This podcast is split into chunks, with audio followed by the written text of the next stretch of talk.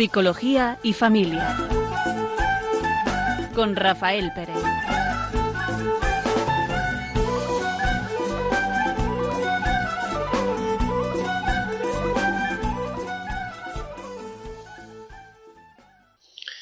Buenas tardes. Están escuchando Radio María, el programa Psicología y Familia. Y vamos a estar durante un rato un servidor, Rafael Pérez. Y Raquel Talabán. Buenas tardes. Y hoy vamos a tratar sobre cómo la salud en la familia, la salud mental y la física van de la mano, van juntas. Y a salud mental no me refiero a trastornos mentales, sino a cómo nuestra forma eh, mental de interpretar nuestra vida, pues afecta a nuestro propio sentir físico.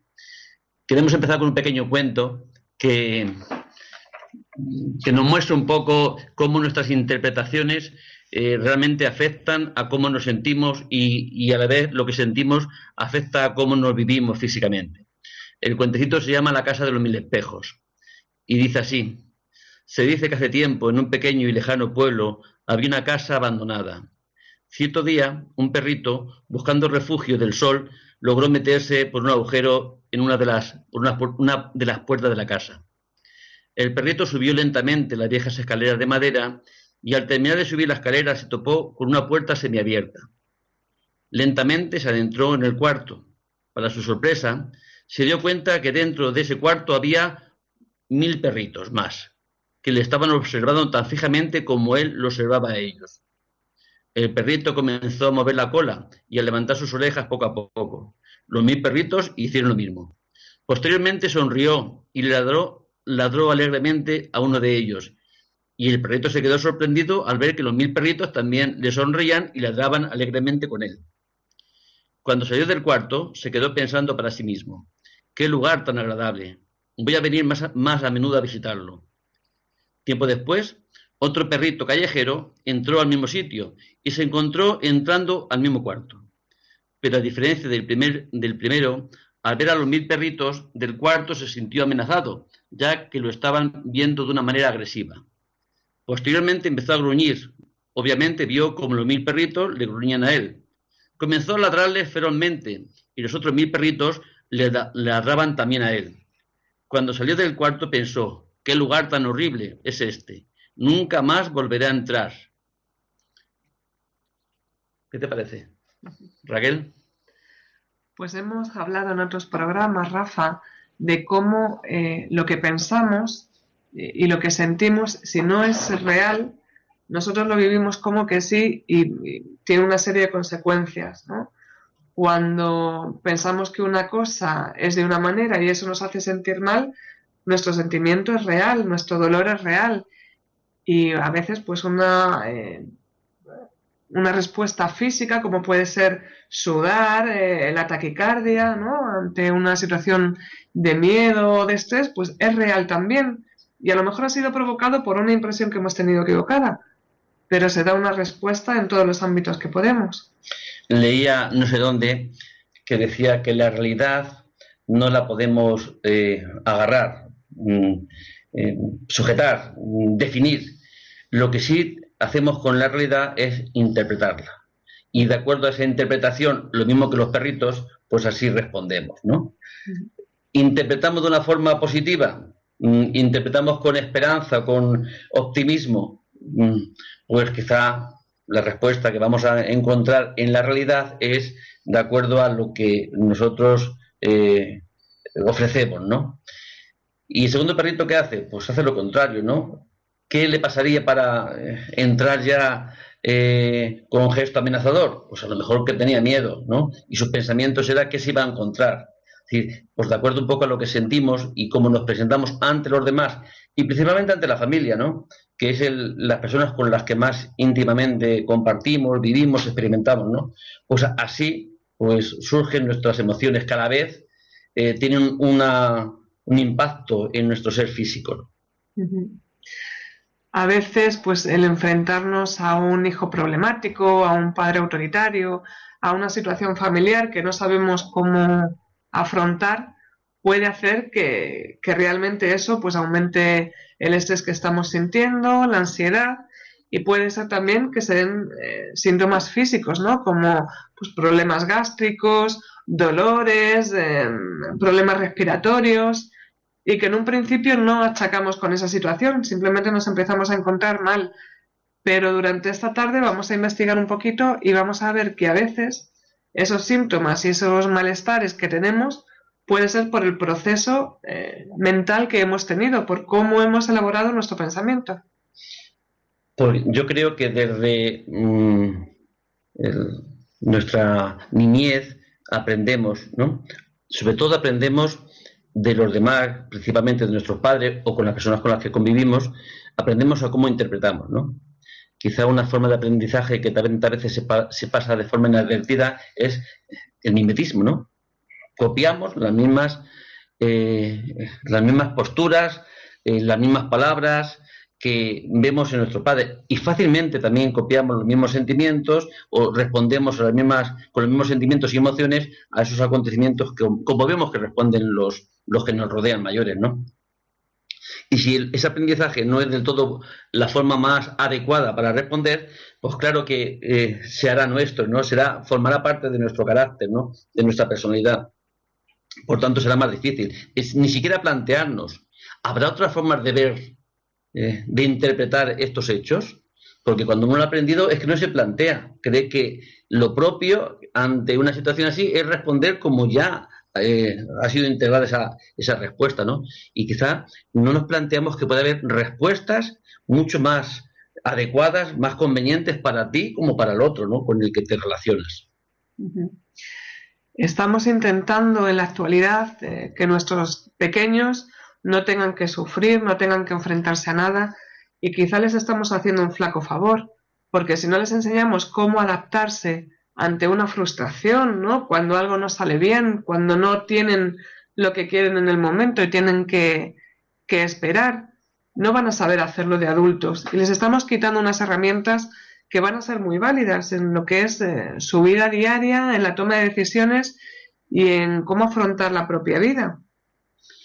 Y sin embargo, eh, ese aprendizaje que no, no, le realizamos en una edad, mm, las edades eh, primeras de nuestra vida, luego la vida mm, nos lo enseña. Lo que pasa es que no lo asumimos, ¿no? Ni nos planteamos que sea la, mejor forma, porque todos tenemos respuestas que por nuestro, nuestro crecimiento, por nuestra madurez, hemos aprendido a dar. Y aunque veamos que no son las convenientes, nos cuesta el cambiarlas.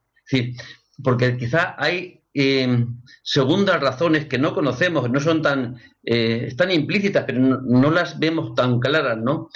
Mm, vemos quizás lo claro, creo que a veces tenemos eh, muchas razones para responder de una forma, ¿no? Y pensamos o podemos pensar que la razón principal para decir sí o decir no pueden ser unas, y no contemplamos otras razones que están en lo profundo de nuestra, eh, de nuestra intención, porque no la conocemos, porque quizás no nos paramos a pensar por qué respondo de esta forma, por qué hago esto. Esto nos pasa en todos nuestros ambientes, con todas nuestras relaciones, sean las más personales e íntimas como las otras que son más laborales, sociales, no fuera del contexto familiar.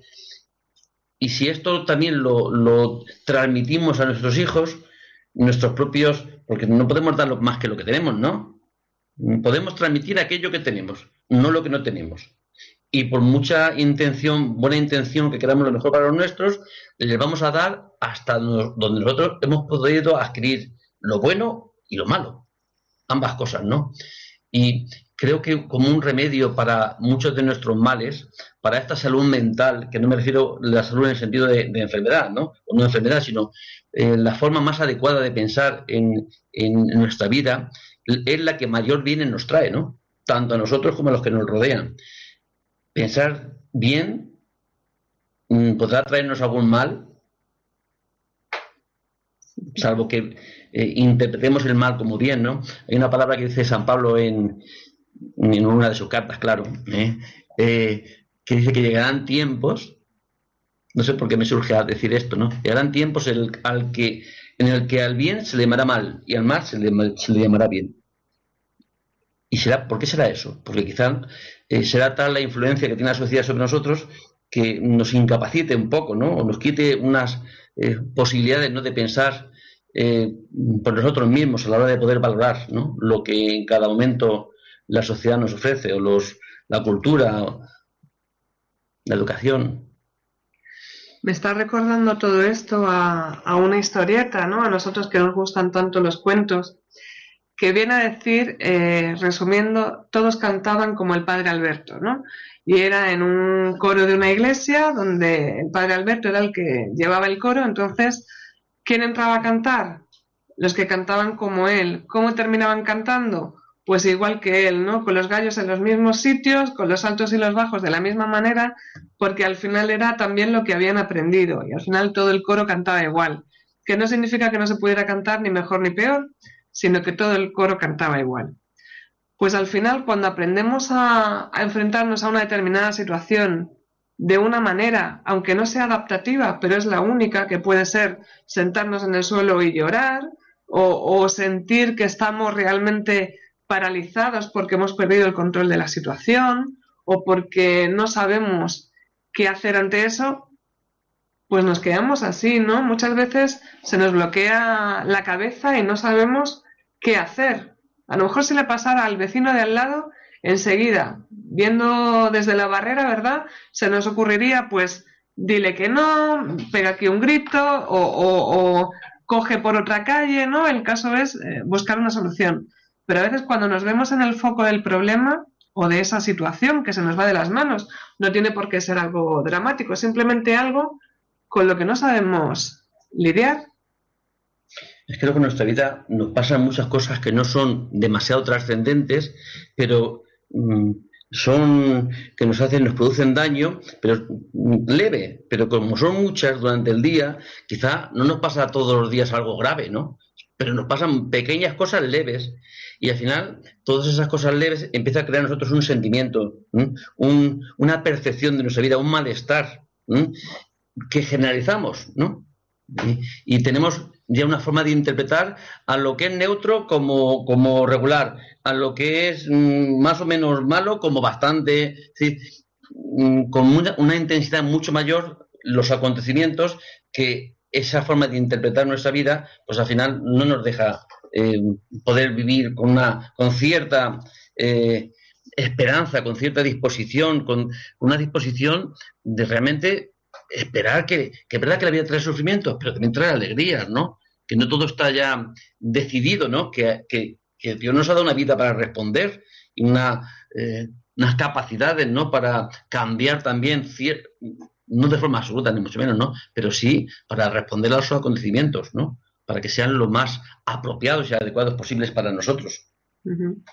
Hay veces que sentimos pues dolor de cabeza o en el estómago o un sudor excesivo, o que nos duele el pecho, que no podemos respirar, que hemos perdido la memoria, nos salen erupciones en la piel algunas veces.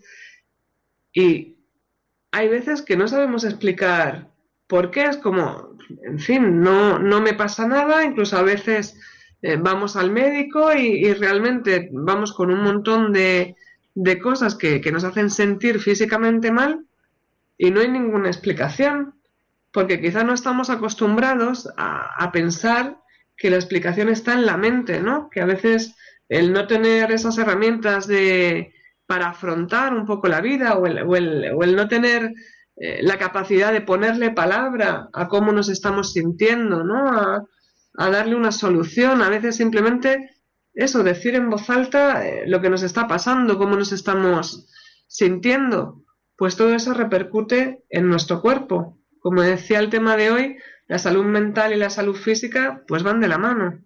Sí. Mm, me contaba un, compañero que eh, un familiar suyo pues mm, de vez en cuando le entra unos sentimientos de un malestar tan grande que constantemente hay una queja. Qué mal estoy, qué mal lo estoy pasando, cuánto estoy sufriendo. ¿sí? Es, eh, eso lo repite durante mucho tiempo y el, en, este, este caso es una, mujer, y el marido que está cerca, eh, que ya nos lleva al médico, han, descartado mm, que haya una enfermedad física, pues el marido que oye constantemente o durante mucho tiempo estas quejas, eh, le afecta tanto como a ella. Y el que se pone malo realmente es él, ¿no? Como impotente para poder hacer algo por, su mujer, impotente porque eh, constantemente escuchar eh, lo que sufre su, su esposa, él se acongoja y vive angustiado. Es decir, a veces tampoco somos muy conscientes, ¿no? Que de nuestra forma de hablar, eh, de lo que, nuestras palabras antes de salir por nuestra boca y se han formado ya, han sido creadas por nuestra mente, ¿no? Y que todo eso eh, tiene un reflejo en nuestro sentir.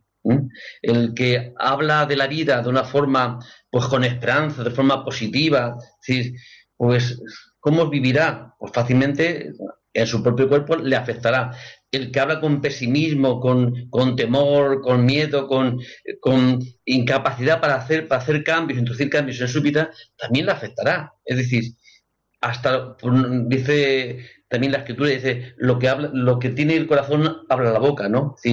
tal y como interpretamos que es la vida, pues realmente así nos podemos sentir. Y el cuerpo quedará afectado por esos sentimientos, si son tan, tantas veces y tan constantemente negativos, pues creo que a la fuerza tienen que quedar afectado el cuerpo, ¿no? Que la ansiedad, esos miedos que, mm, se instalan, que hay tantos síntomas, ¿no? Eh, de mareos, sudoración, taquicardias, mm, un, malestar enorme, que las personas que la pasan, eh, la ansiedad, pues es que dicen que, es que es un malestar que, que, casi siempre o muchas veces acompaña de la depresión por, por tan enorme que es el malestar que sienten, ¿no? que podemos hacer siempre algo, ¿no? Es evitar hablar, eh, muchas de las conversaciones que tenemos entre, entre, las personas, tú me cuentas que has pasado mal, bueno, pues el mío es más grande todavía. y parece que nos estimulamos a ver quién sufre más, a ver qué enfermedad tiene uno si es mayor, y, todo lo que la acompaña, ¿eh? Joder, hay cosas buenas que nos pasan. Y a veces no es un tema de conversación eh, las noticias buenas. Parece que el tema de conversación son las noticias malas. Mm, si no, el otro es como si no fuera noticia, ¿no? Mm. Eh, lo bien que lo he pasado, que me ha salido esto bien, que he hecho unos pasteles hoy, vamos, riquísimos. ¡Oh! Esas cosas parece que se quedan como. Mm, no se tienen en cuenta, pero sí cualquier otra, otros hechos en nuestra vida, ¿no? Que causan malestar. ¿Qué poder tiene la palabra y qué poquito caso le hacemos? Quizá porque no le damos importancia, pues es un poco lo que tú dices, Rafa. Todo lo negativo lo maximizamos, todo es lo mío lo peor y si no conozco a alguien que es peor todavía y, nos enaltecemos en eso, ¿no? Y sin embargo, el mismo poder tiene la palabra para curar. Y en este sentido lo utilizamos muy poco. ¿Cuántas veces no nos atrevemos a decir algo, una situación, a contársela a alguien, porque parece que al decirla en palabras, ¿no? Se hace real.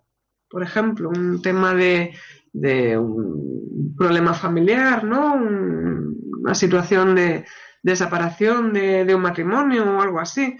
Parece que están ahí esperando como si cuando ya se diga no va a tener ninguna solución, ¿no? Porque ya está dicho a través de la palabra. O cuántas veces al decirle un problema a un amigo, el problema sigue estando ahí, sigue siendo el mismo, pero qué capacidad de, desahogo tiene el, haberlo contado. Parece que compartimos el peso, ¿no? Y es un poder sanador que tiene la palabra y que muchas veces no, le damos.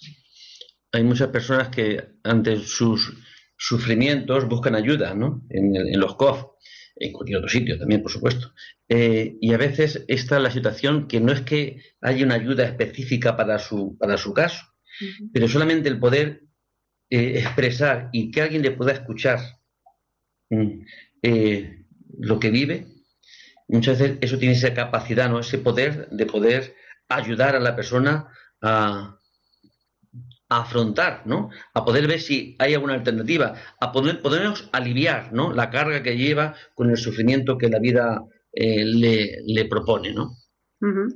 Efectivamente, y no porque no le vayamos a dar una solución, sino simplemente muchas veces por ese momento que hemos gastado con la persona en la que ha podido hablar, en la que ha podido contar lo que le está ocurriendo y sentir, bueno, pues que, que no está solo, ¿no? Porque muchas veces eh, nos empeñamos, pues como hablábamos antes de, de depresión o de, o de momentos negativos, en nosotros mismos nos hacemos bucle y no utilizamos esa capacidad que tenemos a través de la palabra de poder eh, pues compartir con el otro y, tener ese alivio. Vamos a hacer un pequeño descanso, que los oyentes puedan eh, reflexionar sobre este, este tema que estamos tratando hoy. Ay, ay, muchachos, qué suerte que están acá. Mi chica me abandonó. Y ando mal de salud. A cada rato me enfermo de otra cosa. Ayúdenme, por favor. Desde el día en que mi amada decidió abandonarme, mi salud se vio afectada y comencé a enfermarme. Después de que me dijera que ya nunca regresaría, sufrí dolor de caderas, febrícula y afonía. La verdad es que no creía que por una contrariedad mi salud se resentiría y tendría una enfermedad. Me dijo el psicoanalista que en verdad yo no me enfermaba, que ante cosas imprevistas mi cuerpo somatizaba. Vamos a estar junto a ti en la adversidad. Tengo dolor, no vas a estar ni un minuto en soledad. Tengo angustia, ahora no debes quedarte a solas con tu dolor. No puedes estar solo. Tengo triquinosis, ya puedes estar solo. Quisiera que regresase para amarnos y ser felices. Quisiera que ella me amase para juntos comer perdices. Para irnos a hacer locuras, para unir nuestras emociones y para ver si al final se curan estas somatizaciones ya vas a ver que muy pronto regresará. Eso espero. Y con su amor enseguida te curarás. Menos mal. Vas a vivir una vida sana y de mucha paz. Una vida sana, sana. Gracias. Culito de rana.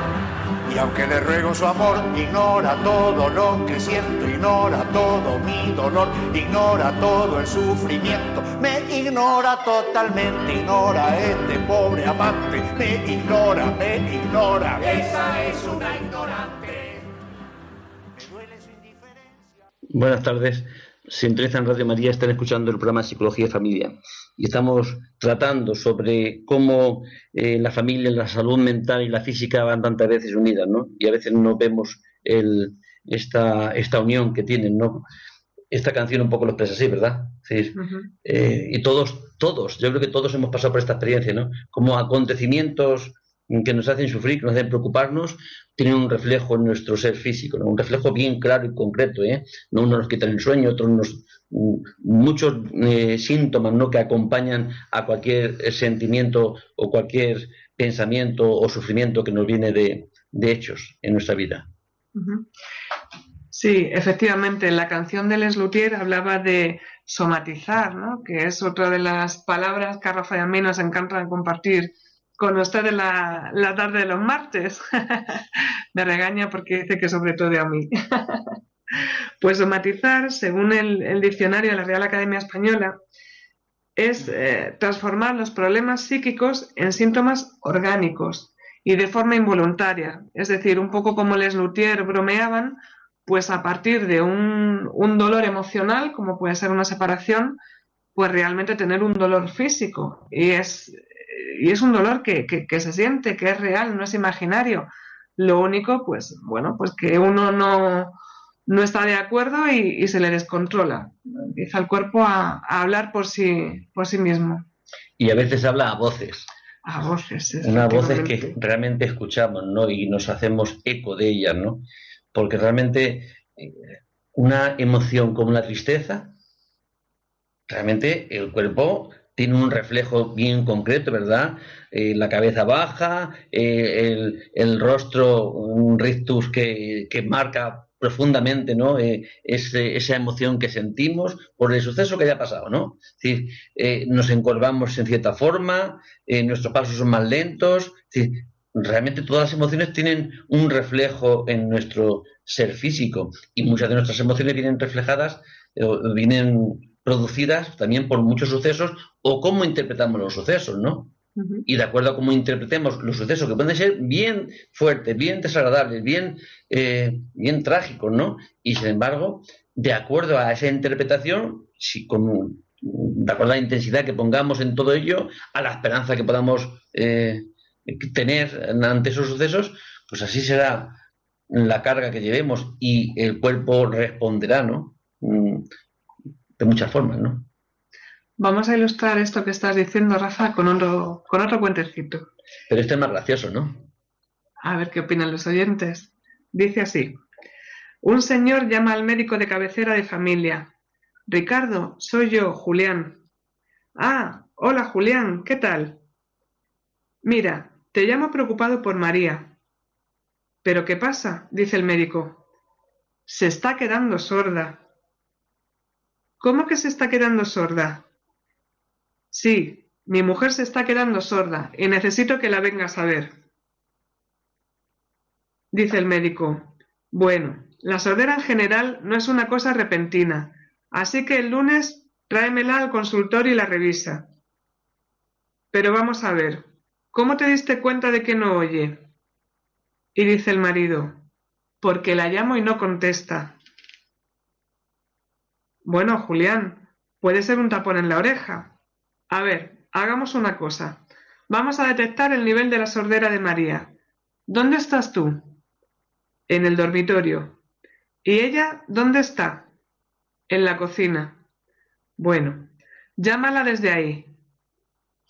María. Nada, no escucha.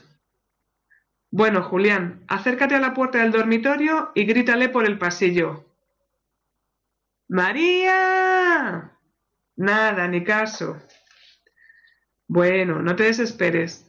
Toma el teléfono inalámbrico y acércate por el pasillo llamándola para ver cuándo te escucha. María. María. María. Nada, doctor. Estoy parado en la puerta de la cocina y la veo. Está de espaldas levantando los platos, pero no me escucha. María. Acércate más, le dice el médico. El señor entra en la cocina se acerca a María, le pone una mano en el hombro y le grita en la oreja ¡María! La esposa furiosa se da la vuelta y le dice ¿Qué quieres? ¿Qué quieres? ¿Qué? ¿Qué? ¿Qué? ¿Qué quieres? Ya me llamaste como diez veces y diez veces te contesté ¿Qué quieres? Tú cada día estás más sordo. No sé por qué no consultas al médico de una vez. Está bien, ¿verdad? Parece algo absurdo, ¿no? Y quizá tantas veces nos pasa algo similar, ¿no? Creer que es en el otro donde recae, ¿no? La, responsabilidad de mi mal, ¿no? Siendo inconsciente de cómo estoy yo. Siendo inconsciente de que esto que siento creo que viene producido por lo que el otro hace, dice o manifiesta. Sin ser consciente de que en gran parte, en gran parte, en gran medida, es mi, propio, mi propia interpretación o mi desconocimiento de mí mismo. Muchas veces echamos la culpa al otro de, de, cómo me siento, ¿no? O de que no me hace caso porque yo me encuentro fatal, me duele todo el cuerpo, no puedo comer nada, no tengo fuerzas para levantarme de la cama o levantarme del sillón y se imagina pues que yo soy una vaga y que no me levanto porque no quiere hacerlo cuando en realidad mi cuerpo no me responde, tengo tanto dolor que no puedo hacerlo. Pero yo me empeño en que el problema está en el otro. Cuando quizá, pues viendo algunas técnicas, pues de afrontamiento de, de problemas, de control de situación, de, de enfrentarme a eso que realmente está causándome el dolor, que puede ser, como estamos viendo durante esta tarde, un proceso mental, pues ¿por qué no lo dejo en mi mano, no? ¿Por qué no me enfrento a ello en vez de echarle la culpa al otro. A veces somos inconscientes de nosotros mismos. Ahora mismo, si nos paráramos y nos preguntáramos cómo nos sentimos, ¿qué pasaría? Si nos paráramos y dejamos ya de que ser llevados por nuestros pensamientos, por nuestra mente, y nos paráramos porque nuestra mente es nuestra, no es, no es algo que tenemos, sino algo que somos, ¿no? ¿no? Tiene por qué llevarnos, sino que es parte de mí, ¿no? Y nos paráramos, muchas de nuestras eh, interpretaciones quizá también cambiarían. No interpretaríamos como interpretamos, ¿no? si nos paramos a pensar ahora mismo qué es lo que me hace estar mal. ¿Qué es lo que me hace, qué es lo que me impide decir, mi vida está bien?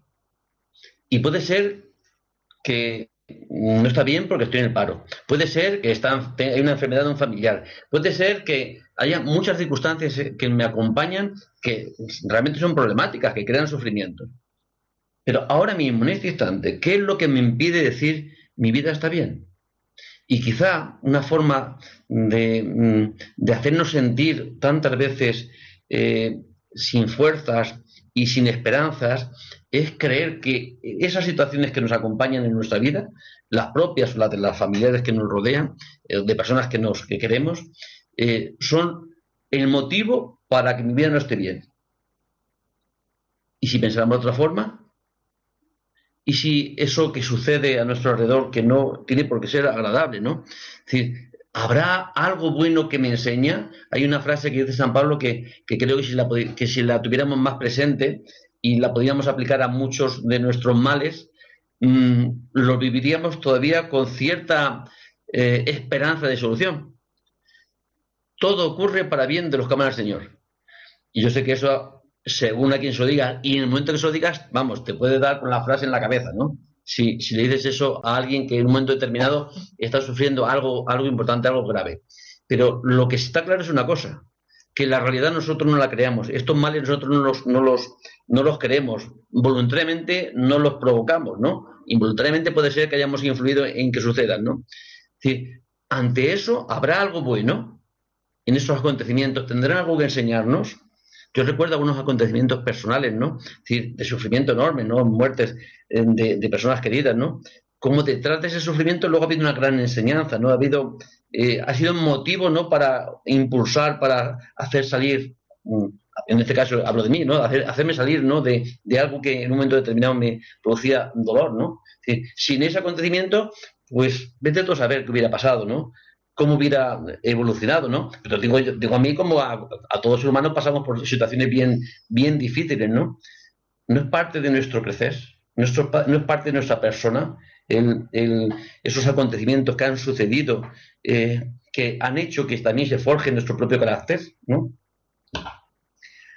Las situaciones son las que son y efectivamente no podemos cambiarlas porque eso no está en nuestro poder, pero sí puede cambiar la forma en que la afrontamos qué es lo que vemos en esa situación y cómo nos dejamos avasallar o no por ella. Muchas veces, pues lo que estamos diciendo, ¿no? Ante unos síntomas de dolor, parece que la respuesta lógica es tomar algún analgésico, ir al médico, ¿no? O porque me pongo eh, muy nervioso, me noto el corazón que se me va a salir por la boca. Y a lo mejor las pastillas solucionan pues durante un tiempo muy, muy limitado y el problema sigue estando porque mi forma de afrontar esa situación no ha cambiado. A veces esto hace pues, que pues, un determinado eh, tipo de personas eh, tenga un poco de dependencia, ¿no? buscando una dosis mayor que le alivie mayor el sufrimiento, cuando realmente lo que más sentido va a tener va a ser un cambio de conducta. ¿no? Hay algunas influencias o algunas teorías psicológicas que van un poco por el cambio de, de conducta realmente pues para cambiar eh, pues ese estilo de vida que está siendo pernicioso o esa forma de afrontar las situaciones que, habíamos aprendido anteriormente y ese aprendizaje puede ser perfectamente no hacer nada y sentirnos totalmente impotentes, pues bueno, se trata de aprender a hacerlo de otra manera. Creo que si nos planteáramos y nos paramos a pensar por qué pienso de esta forma y buscáramos eh, con tranquilidad razones para pensar de esta forma y no pensar de otra. ¿Por qué pienso esto y no pienso lo contrario? Quizá sería una forma también de, mm, de ver que a lo mejor no tengo tantas razones, ¿no? Para tener una opinión sobre cualquier tema mm, que me hace daño o que me impide algo, ¿no? Porque todos nuestros juicios, nuestros, eh, eh, nuestras opiniones sobre cualquier tema mm, influyen, ¿no? Cómo respondemos a esos. Y sobre todo cuando opinamos sobre las personas, ¿no? Tenemos esos prejuicios de, alguien o sobre alguien. ¿Nos afectará a cómo nos, eh, nos relacionamos? muchas veces empleamos estas palabras, es que siempre lo mismo, todo me sale mal, todo generalizamos de una forma tan, tan, tan tremenda, ¿no? Que esas mismas generalizaciones, claro que afectan a sentirnos impotentes, porque si siempre pasa esto, ¿podré cambiar yo ese siempre? No hay forma de cambiarle.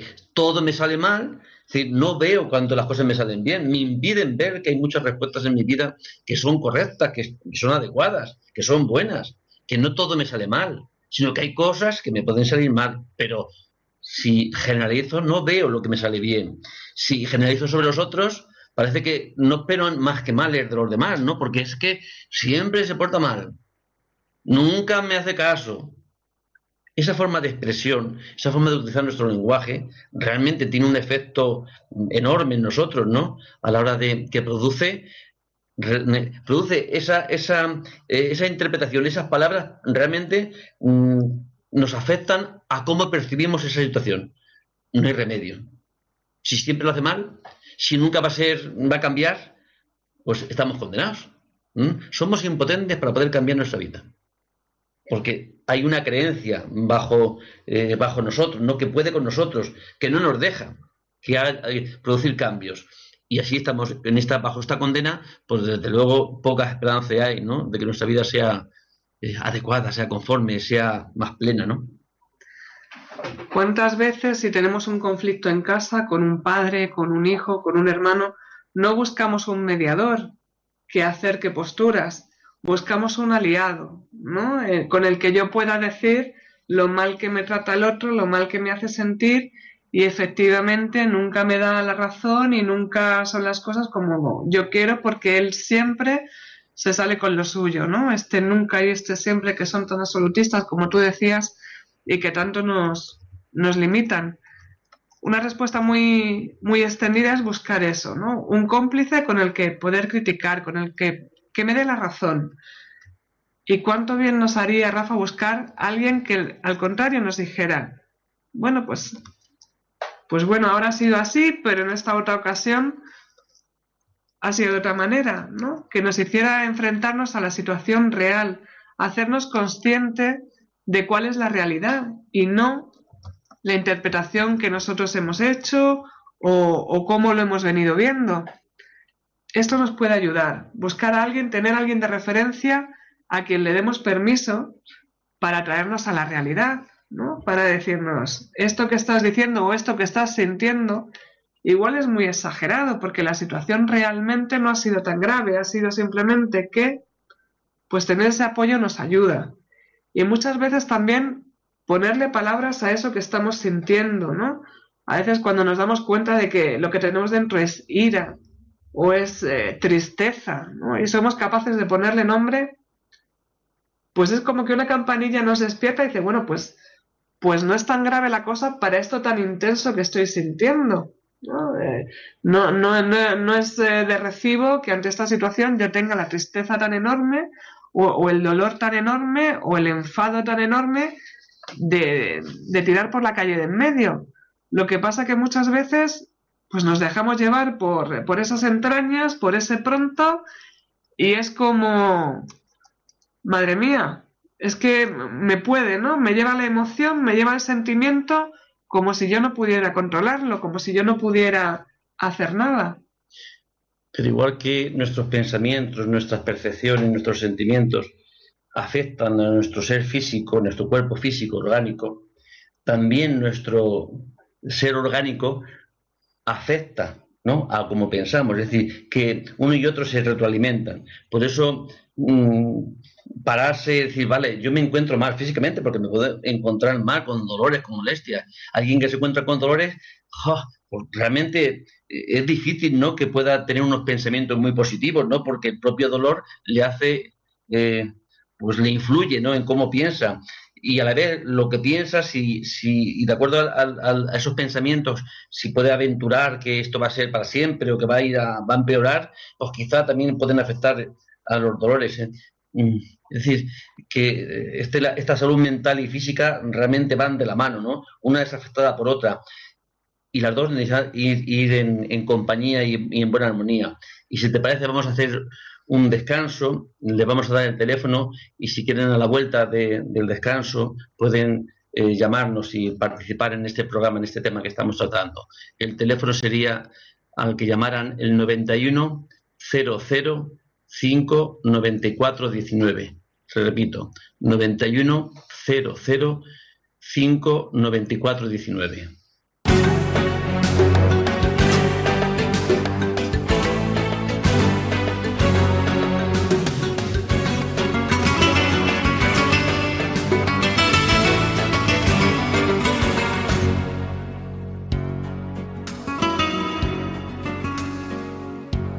La vida es una condena.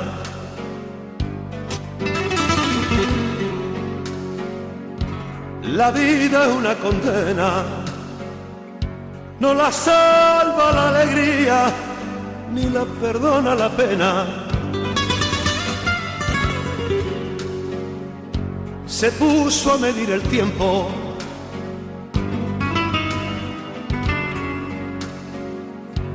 se puso a medir el tiempo, como si el tiempo tuviera partida de nacimiento. El que dice que no siente dolor en el corazón, es que el corazón no tiene para sentir el dolor. Lo que se calla se llora lo que se llora lastima, duele el corazón y aflora lo que se calla se llora.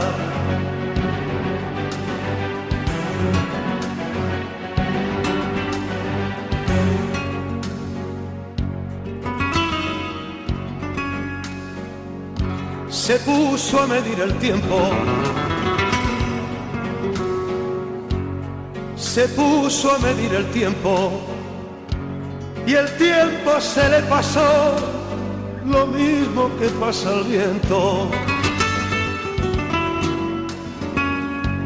A la muerte no le temo.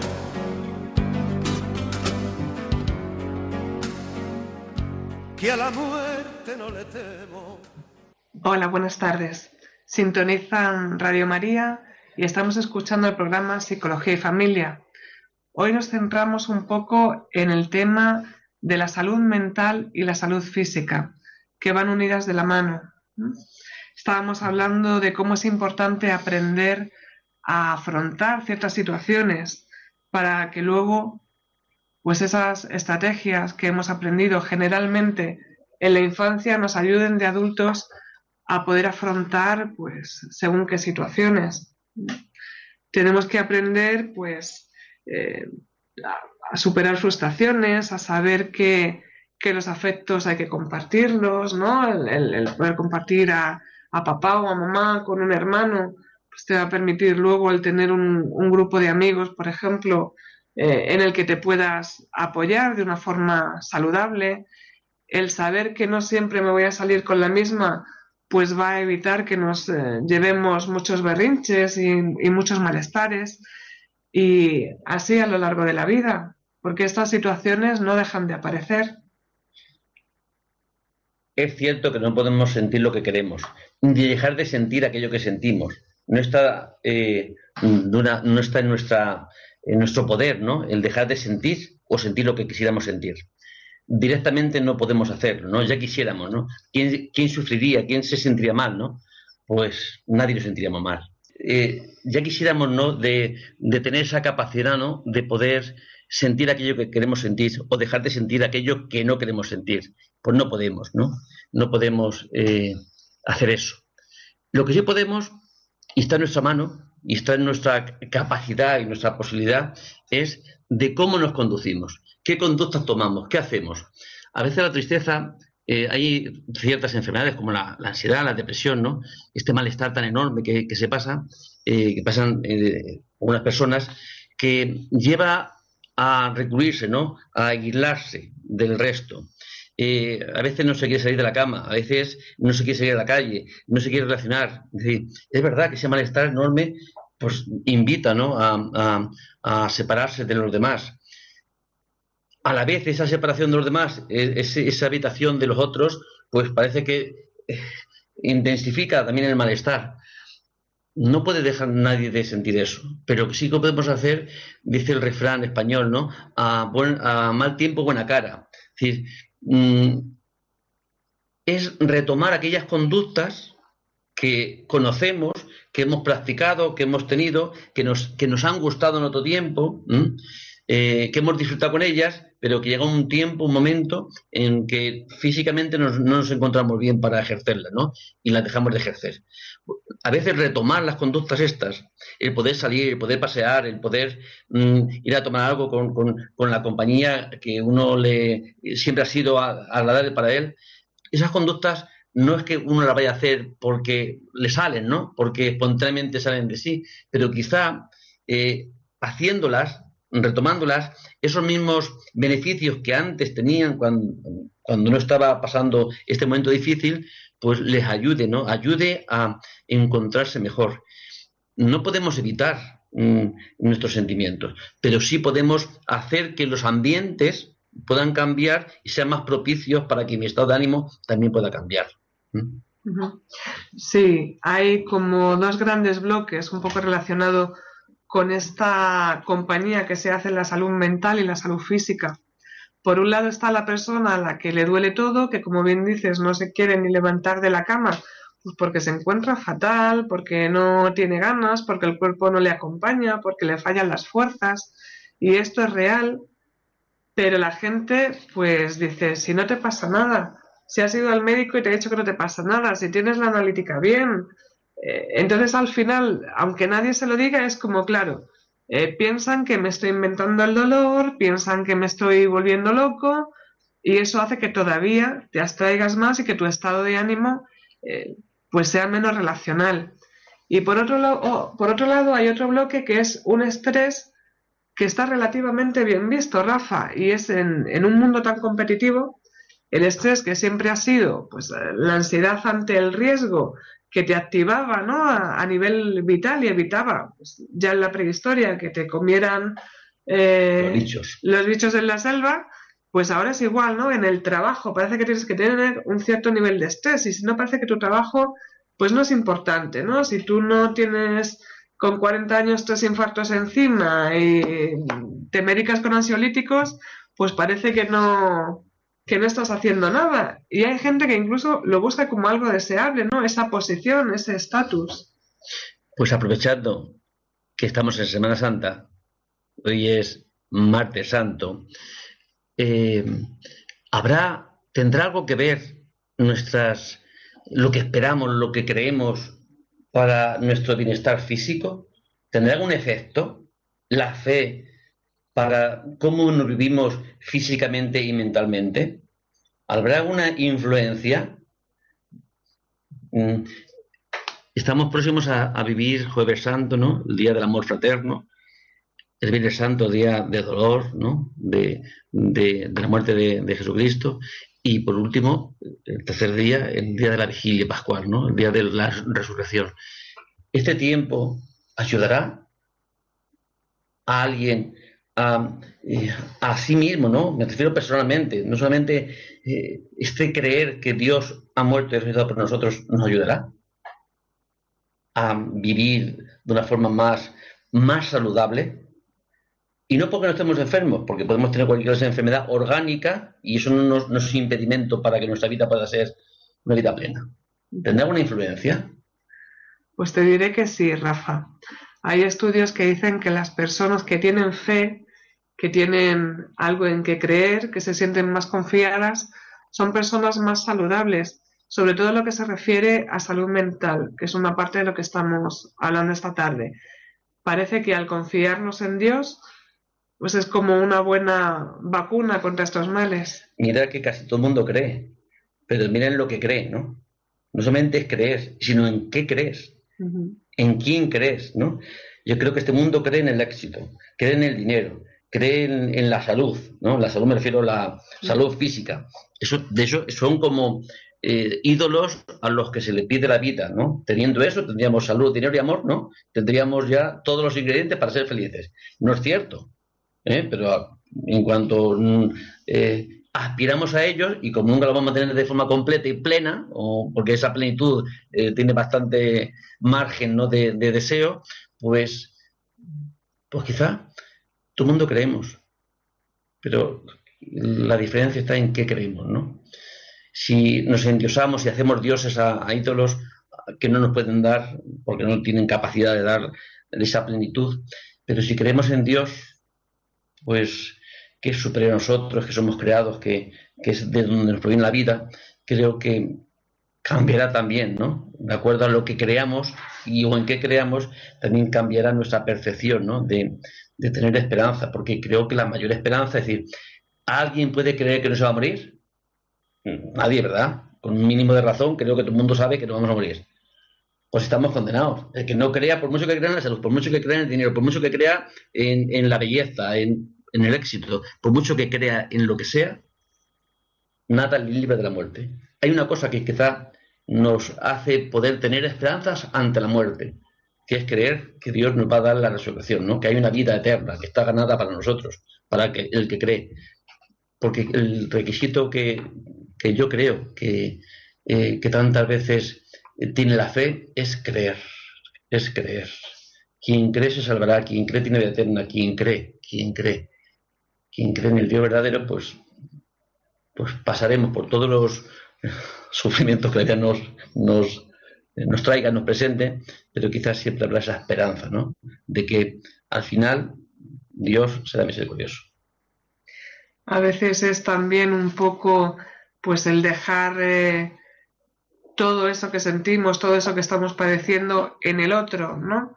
Pero igual que antes hablábamos de que lo dejas en el otro para culpabilizarle, para darle eh, pues la capacidad de poder sobre tus problemas y sobre tu situación, porque si nos declaramos víctimas no tenemos nada que hacer, lo que tú hablas es eh, dejárselo todo eso al otro con mayúscula, ¿no? Cuando lo dejas ahí, eh, tienes confianza y eso te da una cierta seguridad porque ya no eres una víctima. Eres parte activa del problema, eres parte activa de la solución y además sabes que no estás solo. Creo que todo recae en eso, que no estamos solos, ¿no? Eh, que todos, por muy fuertes que seamos, somos bastante débiles, que por mucho que podamos creer en este mundo, pues este mundo es mm, precario y creo que lo que nos puede dar fortaleza es en creer en aquel que procede de la vida, ¿no? En el que está, todo depende de él, viene de él y va a él. Entonces, en este sentido, será mucho más fácil afrontar y responder a los acontecimientos que tantas veces nos quitan la vida, ¿no? Nos hacen sufrir de una forma clara. ¿Eso tendrá una repercusión en nuestro ser físico? Pues yo creo que también. Es decir, igual que podemos creer en esto, podemos creer en lo contrario, podemos creer que está todo perdido, que no hay, eh, que no hay escape ¿no? en nuestra vida. Y realmente así viviremos, ¿no? Sin esperanza. Buenas tardes, Jesús, de Mallorca. Hola, buenas tardes. Mire, disculpe, quería preguntarles qué opinan ustedes, por ejemplo, de, porque del silencio como terapia también, ¿no? Porque, claro, aquí hablamos mucho pues, de, pues, de redes sociales. O sea, digo redes sociales, me refiero, a tener una red social adecuada, amigos, tal y cual.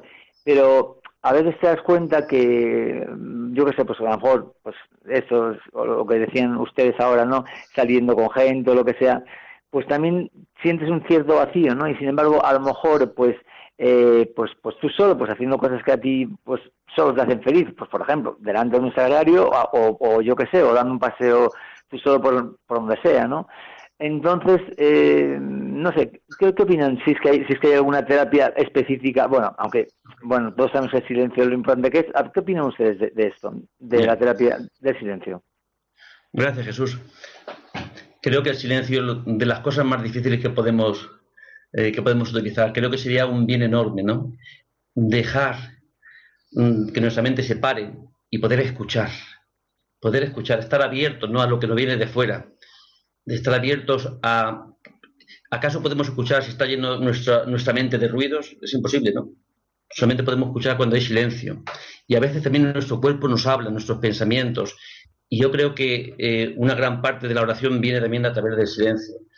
Yo creo que el silencio es bastante desconocido.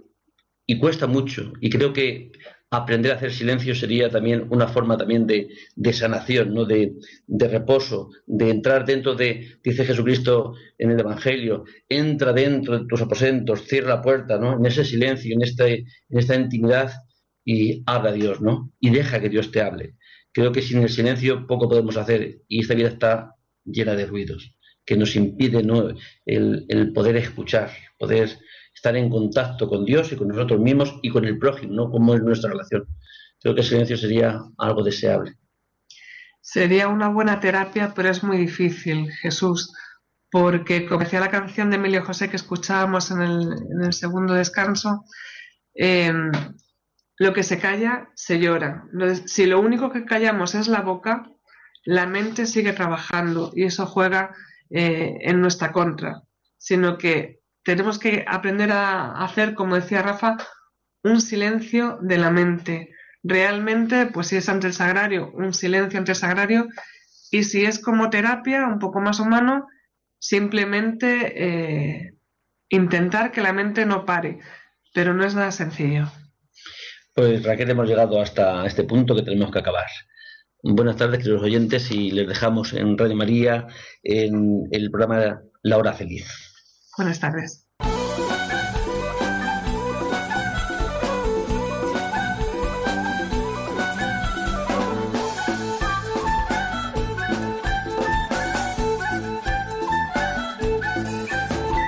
Psicología y familia. Con Rafael Pérez.